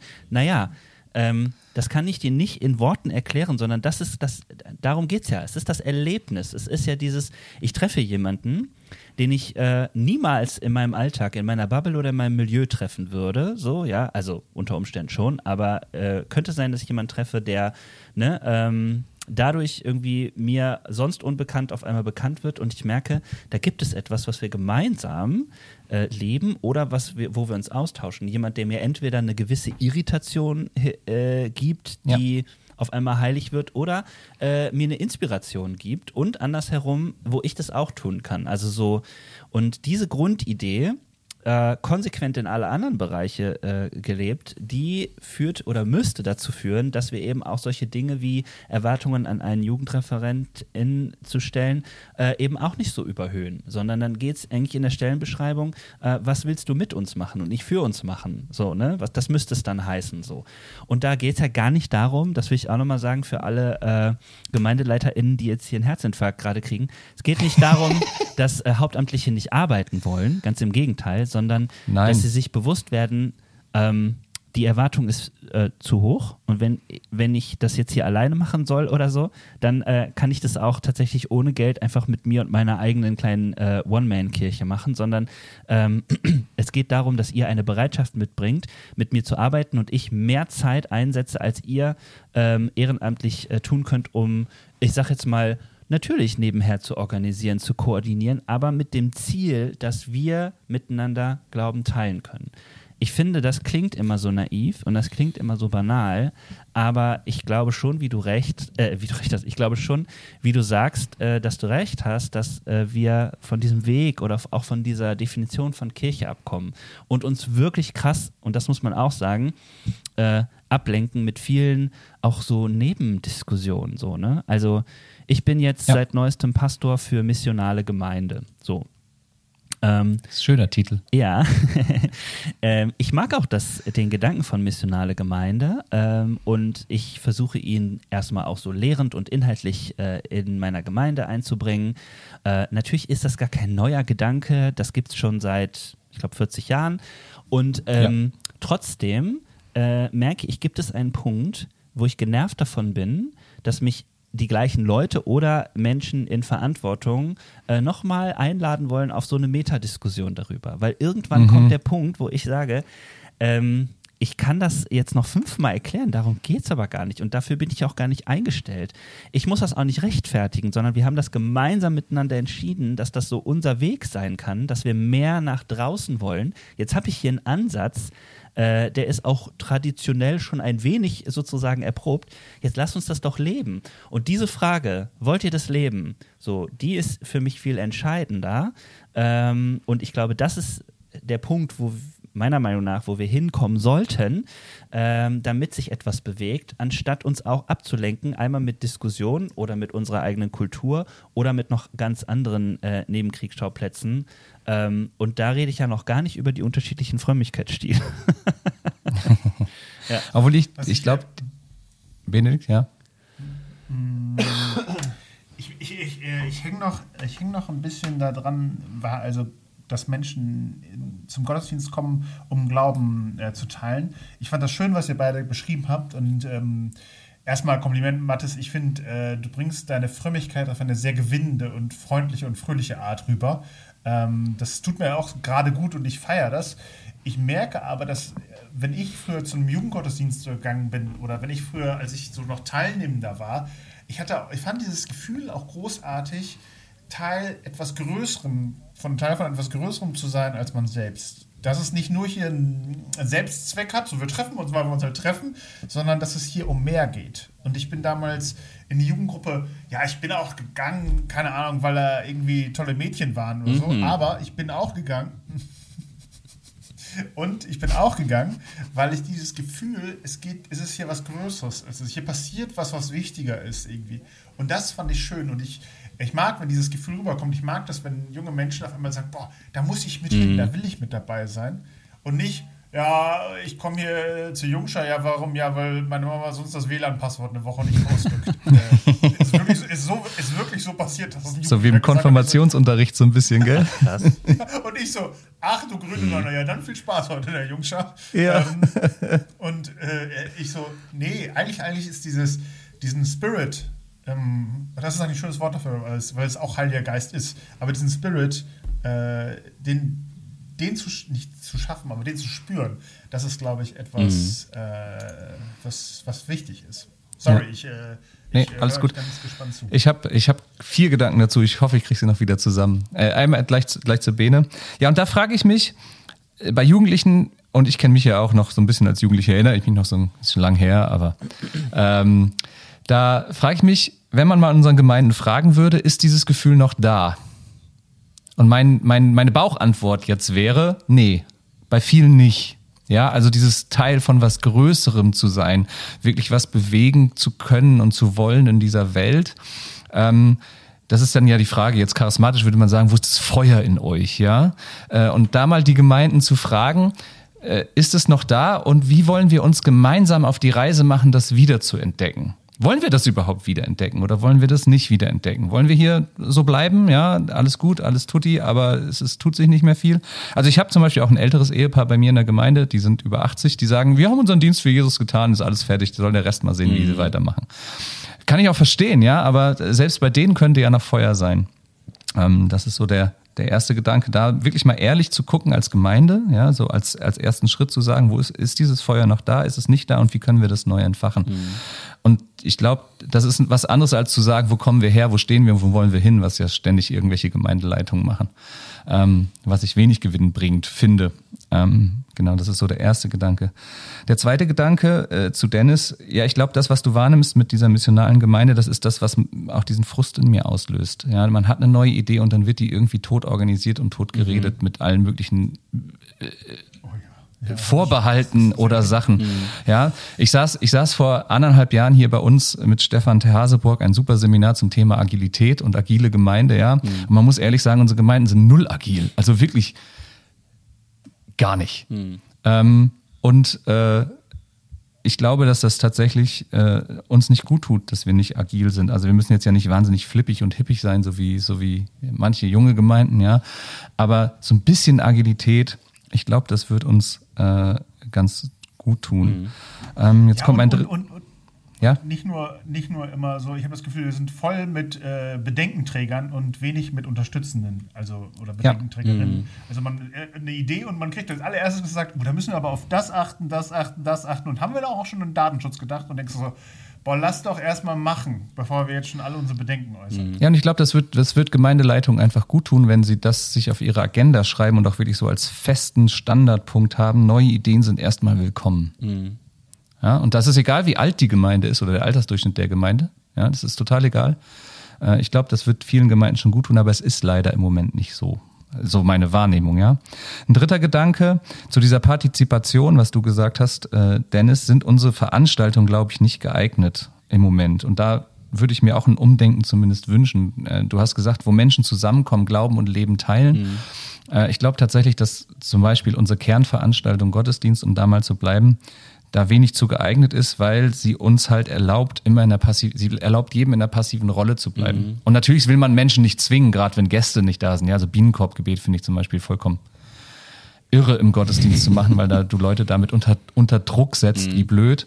Äh, aber trotzdem eine Gottesdienstkultur zu schaffen, äh, wo man sich beteiligen mhm. kann, das ist, glaube ich, die Herausforderung, mhm. eine der Herausforderungen unserer Zeit und wird unseren Gemeinden auch ganz gut tun.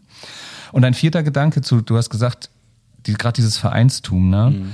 Und ich meine, wir Baptistengemeinden oder wir Freikirchen hängen ja sowieso der Gesellschaft ein bisschen her. Ich meine, dieses Vereinstum, das löst, ist sich ja auch schon am Auflösen. Mhm. Ja, das heißt, wir haben uns da dran gehängt, auch traditionell aus dem 19. Jahrhundert, Ende 19. Jahrhundert, Vereinsgründung und so.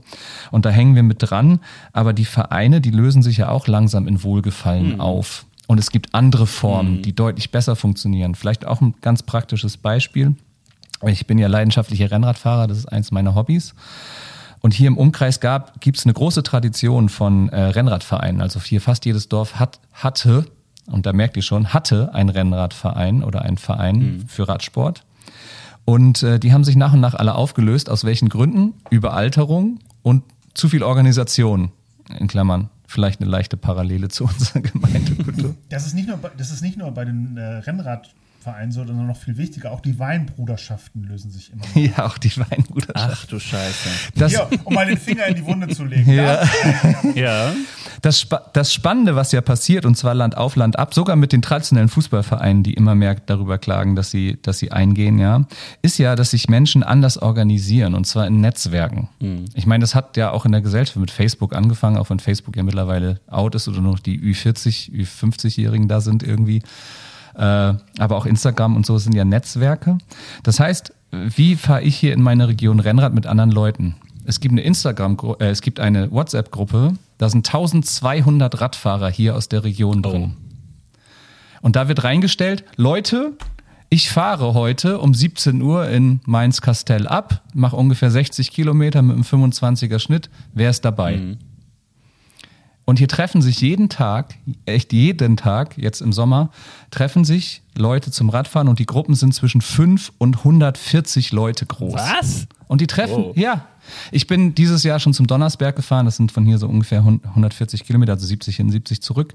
Wir waren 90 Leute. Und nur weil jemand in der WhatsApp-Gruppe schreibt, ich fahre heute Donnersberg, Herausforderung, Challenge, super, ich fahre los, wer hat Bock mitzufahren, Wetter stimmt. Mhm.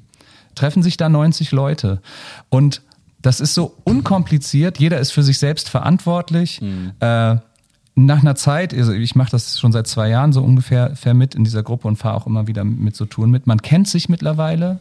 Und es ist nicht so, dass jetzt kommen wieder die Einwände der Gemeinde, das ist alles nur oberflächlich, das ist ja überhaupt nicht, dann ja, bleibt auch Datenschutz möchte ich hier nochmal sagen. Ja, auch Datenschutz. Also können, ja. können wir auch eigentlich nicht machen. ich sag, versuch's jetzt mal wertschätzend zu sagen. Ähm, die Leute, mit denen ich Rennrad fahre, können sehr gehaltvolle Gespräche führen, in Klammern mehr, als ich mit manchem Gemeindemitglied in den letzten neun Jahren geführt habe. Mhm. Also es geht wirklich, es geht wirklich, wenn man dann mit den Leuten unterwegs ist und die Leute, ich glaube, Menschen, egal ob gläubig oder nicht, lieben es, Leben zu teilen, mhm. auch gerade nach der Corona-Pandemie. Und wie schnell du mit den Leuten im Gespräch bist, auch über Glauben, okay, ich habe den Pastorenbonus, wenn ich da in eine Gruppe komme und ich fahre, wir fahren Zweier rein und nebenein, was machst du beruflich, Pastor? Ah, mhm. äh, habe ich natürlich den Bonus, aber man kommt über Leben, man kommt übers Glauben mhm. so einfach mit den Leuten im Gespräch, allein nur weil man Gemeinschaft hat. Und das ist so unkompliziert. Und wir als Gemeinde machen es so kompliziert, weil wir für alles gleich ein Kaffeeteam brauchen und ein Frühstücksteam und ein Technikteam und ein Lobpreisteam und ein Prediger. Mhm. Und ich glaube, dass wir da äh, auch so, wenn wir diese Vereinsstruktur beibehalten, auch schon wieder der Gesellschaft hinterherlaufen, die sich einfach ganz anders mhm. Finde ich auch ein schönes Beispiel, was man äh, schon allein von der Zahl her, das macht ja viele Menschen in unserer Kirche immer noch an, auch einfach mal so hinstellen kann, sagen kann, klar kann man noch 90 Leute von jetzt auf gleich zusammenkriegen in eine Gruppe. Ah, okay, wie geht das denn? Ja, mit Netzwerken und halt ähm, ohne große Organisation. What? Ja, ja also es, das, geht. das geht. Ja, genau, aber ähm, Hm. Von, uns, von, unserer, von, unserer, von unserer freikirchlichen DNA haben wir übrigens eine flache Organisationsstruktur. Mhm. Eigentlich von unserer Idee mhm. her. Bloß, ähm, naja. Ähm, ähm, ja. ja. aber es ist wahr. Es ist, es ist wahr. Ist. Jungs, äh, ich würde gerne mal unser Thema ein bisschen äh, zusammenbinden, bündeln, wie, wie man bei uns schön sagt. Ähm, und trotzdem, Mathis, dir noch mal am Ende eine Frage stellen, die mir gekommen ist. Ähm, wo ich ein bisschen gespannt bin, wie du antwortest. Ähm, äh, und dann äh, möchte ich nicht, dass wir mal überlegen, wie wir damit jetzt weitermachen können, weil der Austausch hier ist auch gut, aber äh, um uns da selber dran zu erinnern, was machen wir jetzt damit, äh, möchte ich gleich auch nochmal sprechen. Ähm, erste oder letzte Frage zu dem Thema nochmal an dich. Ähm, was braucht unsere Kirche, damit du geblieben wärst? Alter, Dennis. Also erstmal, erstmal ist es ja so, ich bleibe, ja. Ich bin keiner der Pastoren, die den Pastorenberuf ganz an den Nagel hängt, mhm. sondern äh, es gibt ja eine schöne Regelung bei uns im Bund, dass mein Dienstverhältnis ruht. Mhm. Ähm, das heißt, ich bleibe Pastor und ich äh, will mir überlegen, wie ich damit weitermache. Mhm. Ähm, da habe ich aber auch gemerkt, dafür brauche ich Zeit, deswegen habe ich auch gekündigt. Ich, man kann tatsächlich so von dem, was Arbeitsaufwand in der Gemeinde ist und Engagement in der Gemeinde ist, haben wir als Pastoren, und das ist auch so ein Problem, viel zu wenig Zeit, mal innezuhalten mhm. und mal zu schauen, was wir eigentlich mit unserer Berufung in der Gemeinde machen wollen. Mhm. Und deswegen habe ich, ich habe mir Zeit genommen, mindestens ein halbes Jahr, wenn nicht ein Jahr, da zu schauen. Das heißt, solange bin ich noch Pastor. Ich kann mir aber tatsächlich nicht vorstellen, äh, in eine klassische Gemeinde zurückzugehen. Mhm. Und was dann kommt, muss ich, muss ich sehen. Mhm. Was bräuchte unsere Gemeinde, damit ich Pastor geblieben wäre? Ich glaube, eine mutige, mutigere Bereitschaft, sich ehrlich selbst zu hinterfragen mhm. und Dinge sein zu lassen und grundlegend ändern zu wollen. Und das ist, da merke ich, die Anforderung ist so hoch, äh, die ich für mich selbst an die Gemeinde gestellt habe, dass sie sie vielleicht auch gar nicht erfüllen kann, mhm. auf die Schnelle. Okay.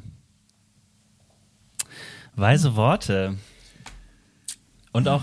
Ey, Mathis, vielen, vielen Dank für deinen. Ach, das ist ja auch ein Blick ins Herz und sowas. Mhm. Ähm, und das ist mir auch noch von die Kollegen und Kollegen, die so etwas bewegen, die machen das oft. Das wurde ja auch deutlich so, das ist kein Weg, den man von heute auf morgen geht, sondern das ist ein Weg, der auch mit Schmerz und auch mit Verzweiflung, auch mit Überforderung und all diesen, diesen negativen Gefühlen zusammenhängt. Und daher vielen, vielen Dank fürs Teilen. Ja. Ja, sehr gern. Auch mit dieser Frömmigkeit, mit der du es nochmal geteilt hast. Ja, sehr gern. Äh, mir ist eine Sache wichtig, vielleicht zum Schluss auch noch zu sagen. Das sind, das sind alles so ernste Worte. Ne? Wir haben jetzt wirklich ernst, ernsthaft diskutiert und auch viel gesagt, was in der Kirche nicht gut läuft. Ich möchte am Ende das sagen, was ich am Anfang nochmal gesagt habe. A, ich glaube an eine Zukunft der Kirche. Äh, vielleicht nicht der Organisation Kirche, so wie wir sie jetzt kennen, aber ich glaube immer an die Zukunft der Kirche und ich glaube, dass das eine wunderbare Idee ist Gottes. Ja, also mhm. äh, und ich habe die Menschen auch echt lieb. Das habe ich meiner Ingelheimer Gemeinde auch gesagt. Ich habe euch als Menschen, als als Weggefährten echt lieb. Darum soll es mir überhaupt nicht gehen. Ich bin äh, darum geht es mir nicht, sondern es geht dann wirklich zu gucken, wie kann mein Idealismus da ein bisschen weitergetragen werden. Ja, Du machst auch, das kann man vielleicht zum Schluss sagen, du machst jetzt auch eine Fortbildung sogar in dem Bereich, oder? Ist das noch aktuell? Das hattest du mal erzählt. Das ist noch aktuell, aber noch nicht entschieden, Benedikt. Aber ich äh, oh. überlege, dann, kein Problem. Dann wir das wieder. kein Problem, auch ungelegte Eier dürfen benannt Richtig. werden, ja? Also, äh, ja, genau. Also, es, es, es tut sich ja auch viel in der Gemeindelandschaft und es gibt so ein paar, paar Angebote dazu, äh, wie man da auch weiter gucken kann, wie Gemeinde der Zukunft aussehen kann. Und da bin ich gerade an einer dran, auch unterstützt durch unseren grandiosen Baptistenbund und äh, genau. Also eine Fortbildung, die du machst? Ja. Okay. Du genau. willst nicht mehr sagen, ich merke das. ähm, Gut gespürt, Dennis. Ja, einfach, weißt du, mein, meine Sensibilität ist so hoch. das, das, freut mich. Also, ähm, ich sag auch nochmal Danke, Mathis. Fand es sehr, sehr spannend und gleichzeitig hm, merke ich, es ist nicht vorbei. Ähm, ich hatte während unseres Gesprächs so öfters das Wort Krise im Kopf und habe gedacht, hm, reden wir über eine Krise, in der wir stecken, reden wir über eine Krise, die kommt ähm, und werden wir uns diese Selbstreflexion, diese mutige und ehrliche Selbstreflexion gönnen oder werden wir ihr irgendwann nicht mehr aus dem Wege gehen können, sozusagen. Das sind so Fragen, die ich hatte. Ähm, nachdem Benedikt und ich das letzte Mal gesprochen haben, äh, äh, haben wir ja sehr, sehr viele Menschen äh, und auch tatsächlich äh, Wirkungen wahrgenommen von diesem Thema. Äh, es beschäftigt äh, viele Ebenen, so würde ich mal sagen, also auf unserer Gemeinde- und Kirchenstruktur und ähm, der Ben und ich haben eine Sache eingestellt, die wir an dieser Stelle mal so als kleinen konstruktiven Beitrag äh, verstehen wollen. Äh, und zwar hat das was damit zu tun, jetzt kommen die letzten Überraschungen hier ans Tageslicht, die wir schon angekündigt haben, mit dem Bundesrat. Wenn ihr auf dem nächsten Bundesrat seid, dann gibt es die Möglichkeit am Donnerstag, den 18. Mai, das ist ganz offiziell, Himmelfahrt. Äh, abends, nachdem äh, das, äh, ich weiß gar nicht, was ist das letzte, was da läuft, Benedikt? Irgendwas? Die, die gute Laune. Ja, sehr gut. Auf jeden Fall gibt Äh, es. ich äh, ich glaube, es ist der Mitmach. Ich glaube, es ist der Mitmachchor, aber ich bin mir nicht 100% Okay, alles klar. Also auf jeden Fall, wenn das Programm gelaufen ist, äh, wird es in der Lounge eine einen kleinen Guerilla-Talk geben. Das, die Methode heißt so, äh, weil es gar nicht offiziell im Programm steht. Ähm, und trotzdem haben wir uns äh, mal ausgestreckt und auch gefragt, auch verantwortlich gefragt, ob sie es cool finden würden, wenn wir das machen würden. Nicht, weil wir um Erlaubnis bitten wollten, sondern weil wir äh, das Gefühl haben, das könnte wirklich was äh, sein, was eben auf allen Ebenen äh, erstmal diskutiert werden sollte und auch, ähm, wo eine Offenheit irgendwie, ja, ich habe mich, mich hat es interessiert, ob es da eine Offenheit gibt. Fakt ist auf jeden Fall, Donnerstag, 18. Mai, wird es äh, in der Lounge ähm, einen kleinen, äh, eine kleine Ecke geben und wir wissen nicht, ob da 5, 15, 50 oder 500 Leute sitzen werden, ähm, die miteinander über genau das Thema diskutieren und ähm, wo es nicht darum geht, möchte ich ganz explizit sagen, dass wir irgendeine Person einladen, dass wir irgendeine äh, Struktur, irgendwie jemanden, der in Leitungsverantwortung ist, dort sitzen haben, sondern jeder, der da hinkommt, hat erstmal äh, die gleiche Ebene. Also wir diskutieren miteinander. Vielleicht werden es kleine Diskussionen, vielleicht wird es moderiert werden. Ähm, ich werde das ein bisschen mit vorbereiten und entweder ich brauche ein Mikro oder ich brauche äh, Chips, das weiß man nicht, was wir da äh, hinstellen. Äh, deswegen, es bleibt äh, ein agiler Gedanke. und äh, wir gucken mal, was dabei rauskommt. Weil, und das ist äh, unsere Idee gewesen, Benedikt, korrigiere mich, wenn ich das falsch sehe, wir brauchen an der Stelle jetzt erstmal wirklich die Diskussion miteinander, weil es so weit ist und weil die verschiedenen Ebenen sich so miteinander verweben, haben wir auch gemerkt. Und im besten Fall, und das ist mir heute nochmal im Gespräch wichtig gewesen, ähm, können wir als Gemeinden, aber vielleicht auch als Bundesgemeinschaft äh, ja, davon weggehen und ähm, schon mal anfangen zu denken, was kann konkret daraus werden. Dass wir gar nicht lange solche Diskussionen führen und jetzt nicht irgendwie ein Dreijahresprogramm sticken, stricken, wo wir uns erstmal drüber unterhalten ähm, und vielleicht auch noch, ja, mal gucken, so. Ja. Alle Informationen sind willkommen, aber es wird eine Diskussion. Punkt. Genau. Und eine kleine Korrektur. Das äh, findet nach der Veranstaltung Versöhnung war noch nie einfach ein Abend mit inspirierenden Gästen äh, statt. Das habe ich nämlich gerade gesehen. Es ist nicht der Ah. Chor, es ist eine Podiumsdiskussion, die in der, äh, in, in der Haupt, im Hauptraum stattfindet. Habe ich jetzt kurz mal als Sneak Preview. äh, Ja, perfekt. Also ungefähr wie viel Uhr ist das vorbei, sagst du? 21 Uhr ist es. Okay, also ein 18. Ähm, 21 Uhr gibt es in der Lounge einen Guerilla Talk zum Thema Wieso verlassen viele KollegInnen ihren Dienst oder äh, eine Gemeinde? Punkt, Punkt, Punkt. Mit, Den mit Dennis und mir und einer Flasche Rosé. Oh ja, Rosé. Da ist auch die Ja, Ungewitter dabei. Rosé. Schauen wir mal. Vielleicht, vielleicht. Und ich schicke meine Frau vorbei. Das habe ich mir schon gedacht. Oh, das habe ich mich auch ja. gefragt, ob du dabei sein wirst oder nicht. Aber ihr habt euch da so aufgeteilt, ne? Ja, genau, meine Frau ist ja Verhandlungsleiterin mit Benedikt Mhm. zusammen und äh, Genau. mit zwei Kids äh, kriegen wir das sonst nicht hin. Und, und Gemeinde noch, was ja auch noch ist, dann genau, ist nur meine Frau. Vielleicht schalten wir dich einfach per FaceTime dazu. Können wir mal gucken. Jo.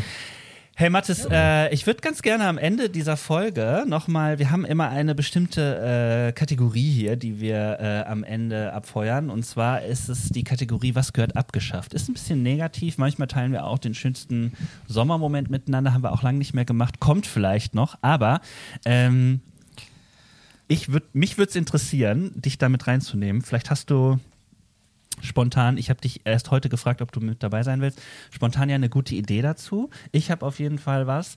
Und äh, dann würden wir diese Folge, würden wir auch schon Schluss machen ähm, äh, und würden beim nächsten Mal weitersprechen. Und die nächste Folge ist tatsächlich die Bundesrat-Edition. Also mal gucken, was dann passiert. Nicht die nächste Folge immer Sommer, aber die nächste Folge Situation Room. Okay, Was gehört abgeschafft, Leute? Habt ihr was? Sonst fange ich an. Yep. Aber fang du an, Dennis. Ah, okay, sehr gut. Soll ich anfangen? Okay. Ja. Äh, ja, ich habe mir Gedanken gemacht und ich wusste wirklich lange nicht, wie ich das nennen soll. Aber das, was abgeschafft äh, werden sollte, meiner Meinung nach, ist das Wort normal. Ich habe in meinem Alltag gemerkt, ähm, es passt so oft einfach nicht, äh, an, selbst an der Stelle, wo man sagen könnte, jetzt könnte es eine Hilfe sein. Ich habe ein kleines und ein großes Beispiel. Das kleine Beispiel ist, ähm, ich werde oft in Cafés gefragt, ähm, welche Milch ich möchte. Äh, Soja, ähm, Ko Kokos oder Oder normal? normal. Oder normal. Und ich, ich antworte immer Kuhmilch, weil ich Sorge habe, dass normal ehrlich gesagt noch was anderes ist. Ja. Genau. Und äh, ich finde, es ist ein schönes kleines Beispiel, äh, wo man auch sehen kann, ja, ähm, normal ist zwar vielleicht das, was man traditionell bis hierhin getrunken hat, aber es beschreibt überhaupt nicht das, was ähm, eigentlich gemeint ist und äh, ist, finde ich, auch gefährlich, wenn das, was bisher gelaufen ist, das Normale ist. So. Und da äh, fiel mir noch ein großes Beispiel ein. Äh, neben einer krassen Dokumentation, die ich über ähm, äh, Queerfeindlichkeit gesehen habe, wo das auch Thema war, ist mir eine persönliche Situation aufgefallen. Ich war in einer Buchhandlung äh, und habe in einer Buchhandlung irgendwie ein bisschen gestöbert und so. Und auf einmal fing jemand in dieser Buchhandlung an, äh, laut wie so eine Art Referat zu geben. Also er stand eigentlich vor der, da gab es so eine CD-Abteilung in dieser Buchhandlung, also Hörbücher. Und ich habe erst gedacht, der hört sich was an oder äh, redet darüber oder so. Ähm, offensichtlich war es aber jemand, der in unseren Augen nicht normal war. Ich konnte es nicht genau einschätzen. Er hat aber auf jeden Fall mit niemandem explizit geredet und hat äh, irgendwie da so seine Bühne genutzt und hat irgendwelche Informationen aneinandergereiht. Meiner Meinung nach machten sie auch nicht so viel Sinn. Und in mir gab es halt folgendes äh, Gefühl von, ähm, ja, das ist hier gerade nicht normal, was dieser Mensch äh, quasi erlebt. Aber wenn ich die einzige Kategorie, die ich habe, das ist nicht normal, äh, dann bleibe ich auch bei diesen Gedanken von, oh, das ist mir fremd, oh, ich muss da mal irgendwie auf Abstand gehen, der fällt sich nicht so, wie wir uns alle hier verhalten und so, anstatt vielleicht zu denken, was ist mit diesem Menschen? Braucht er irgendwie was? Äh, Gehe ich darauf zu? Lasse ich ihn vielleicht auch einfach, ja? Und gebe ihm nicht das Gefühl, er ist irgendwie komisch oder so. Da musste ich auch dran denken, weil auch gerade diese, äh, dieses Thema normal und vielleicht psychische Erkrankung, normal und soziales Verhalten, soziale Normen und so, ähm, finde ich auch echt behäbig sind. Also meiner Meinung nach, lasst uns über dieses Wort normal nachdenken und es vielleicht weniger da nutzen, äh, wo es uns äh, normal erscheint. Punkt. Und ihr so. Mathis, was willst du abschaffen? Jetzt ist die Chance. Was will ich abschaffen? Das ist jetzt ein bisschen menschenfeindlich, aber tatsächlich gegen, nur gegen eine Gruppe. Und vielleicht kennt ihr das. Ich würde gerne abschaffen. Ich, ich, ich würde gerne abschaffen, äh, dass Senioren mit E-Bike keinen Fahrradführerschein brauchen. Also ich würde gerne den Fahrradführerschein für Senioren auf E-Bike anschaffen. Ah, okay.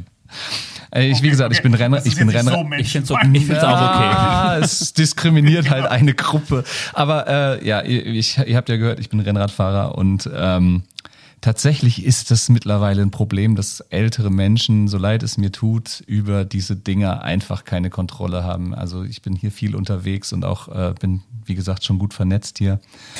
Und hier ist der Rheinradweg, der lädt natürlich total ein. Äh, so ganze Seniorengruppen dann auch manchmal auf E-Bikes und es ist tatsächlich ein riesiges Problem. Also es ist, äh, äh, viele haben ihr E-Bike einfach nicht unter Kontrolle. Die Dinger sind schwer, wiegen fast 20 Kilo. Und ich höre von immer mehr Unfällen und so. Und äh, bitte schafft die Dinger für Senioren ab oder lasst die Senioren zumindest einen Ich wäre dafür, diese ganzen Fahrradfahrer zu verbieten. Also stören mich. Wenn ich Das auch- ist doch nicht normal. Mit meinem, mit meinem dicken SUV, ich muss da durch und immer da irgendwie so ein Fahrradfahrer da am Schnitt. Ja, du fürchterlich. Ja, ja. So, so haben wir alle unsere Gruppen. Nein, äh, äh, okay. Also äh, ich hatte jetzt was anderes, äh, was abgeschafft wird. Äh, hab ich äh, ich habe mit einigen Kollegen gesprochen und was mir nochmal aufgefallen ist, äh, auch so, so, so bei manchen Kolleginnen und Kollegen ist auch eine, das merke ich auch bei mir selbst, so eine innere Resignation, die in Sarkasmus äh, endet irgendwie über unsere Gemeinde. Und ey, dann lege ich den Finger in meine eigene Wunde. Ich äh, äh, spreche auch gern ironisch über Dinge. Aber ich finde, Sarkasmus äh, ist noch was anderes als Ironie. Ironie ist noch für mich, hat noch was Positives, was Witziges und Sarkasmus hat schon was Mhm. Bitteres. Und ähm, ich habe mir vorgenommen, zumindest, zumindest mal für einen Monat ganz bewusst darauf zu achten, dass ich äh, nicht versuche, sarkastisch über, über manches, was mir was mich schmerzt oder was mir, was mir äh, auf den Geist geht, zu sprechen, sondern bewusst zu sagen, ja, äh, ich, ich will mich da gar nicht hinter Sarkasmus Es ist- verstecken. sondern Es ist will wirklich da- die vollkommene Folge, dass Benedikt Elsner sagt, er versucht nicht sarkastisch zu sein. Das ist äh, am Ende wird's es richtig holy. Ja, ja. Ironie bleibt weiter möglich. Ja, Ja, ja, ja, nein, ich, Ironie, das nimmt dir anderes. keiner. Ja, ja. Nee, ähm, Solange, er- so, solange er am Ende keine schlafenden Hunde weckt, ist alles gut. Okay, Leute. So, ja, das waren unsere kleinen Beiträge. Das äh, gehört abgeschafft. Vielleicht habt ihr anderen ja auch noch eine Idee. Und äh, ich bin nach wie vor offen und würde mich sehr freuen, wenn ihr kommentiert zu dieser Folge. Ähm, ja.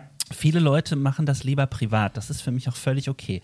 Es könnte ja aber auch wirklich mal spannend sein, wenn wir das mal äh, unter dieser Folge bei Instagram zum Beispiel, Facebook geht auch, äh, aber Instagram ist, glaube ich, auch ein gute, gutes Netzwerk dafür, ähm, da mal einfach eure Meinung zu schreibt. Ähm, äh, Kritik, Anregungen, was hat euch inspiriert, was hat euch irritiert. Ähm, mich würde das sehr freuen und da können wir dann nämlich auch alle drauf gucken. Wenn ihr das aber lieber privat machen möchtet, dann ist es so, äh, kommt gerne zum Guerilla Talk. Ihr könnt auch als Gast und äh, äh, Gästin beim Bundesrat dabei sein. Das fände ich auch cool. Benedikt, das, was ich einfach am Ende noch sagen will, ist, eigentlich wollte ich so, so gerne mit dir mal über diese Arte-Doku über Evangelikale reden und auch so, so gerne über den Podcast äh, Toxic Church, die Toxic Hillsong Church, Story ja. reden. Toxic Weil Church. auch da, ähm, glaube ich, Ja, ja, ich genau. gerade. Gibt es, Ja. äh, gäbe es auch. den einen oder anderen Gedanken dazu? Ähm, ich habe auch schon überlegt, wie finde ich das eigentlich und so weiter. Ähm, müssen wir irgendwie mal aufschieben. Ich glaube, auch beim nächsten Situation Room kommen wir nicht dazu, ehrlich gesagt. Lass uns doch mal so ein Sommer-Special machen, irgendwo mit einem schönen Aperölchen irgendwie bei deinen und meinen Eltern. Was das finde ich eine gute Idee. Wir können es ja dieses Jahr auch nochmal Benedikt, probieren. Anfang Juni ist Ingelheimer Halbe. Ja, Ja, vielleicht muss uns jemand Toll. anders mal einladen oder so. Ach, wir schauen. Wir, ja. Den, den, Dennis läuft wir einfach werden, mit. Mhm. Äh, wir werden es, äh, wir werden es versuchen. Äh, also nochmal großes Danke äh, schön an dich, Mathis, äh, für alles teilen und auch, dass du das ähm, ja in aller Breite und auch mit dem, was dich so bewegt, gemacht hast. Und äh, bin gespannt, wie die Diskussion weitergeht und äh, wünsche euch beiden einfach jetzt noch einen schönen Tag. Die Sonne scheint, gehen wir noch eine Runde raus, ne? Jupp. Alles klar. Macht's gut. Tschüss. Ciao. Ciao.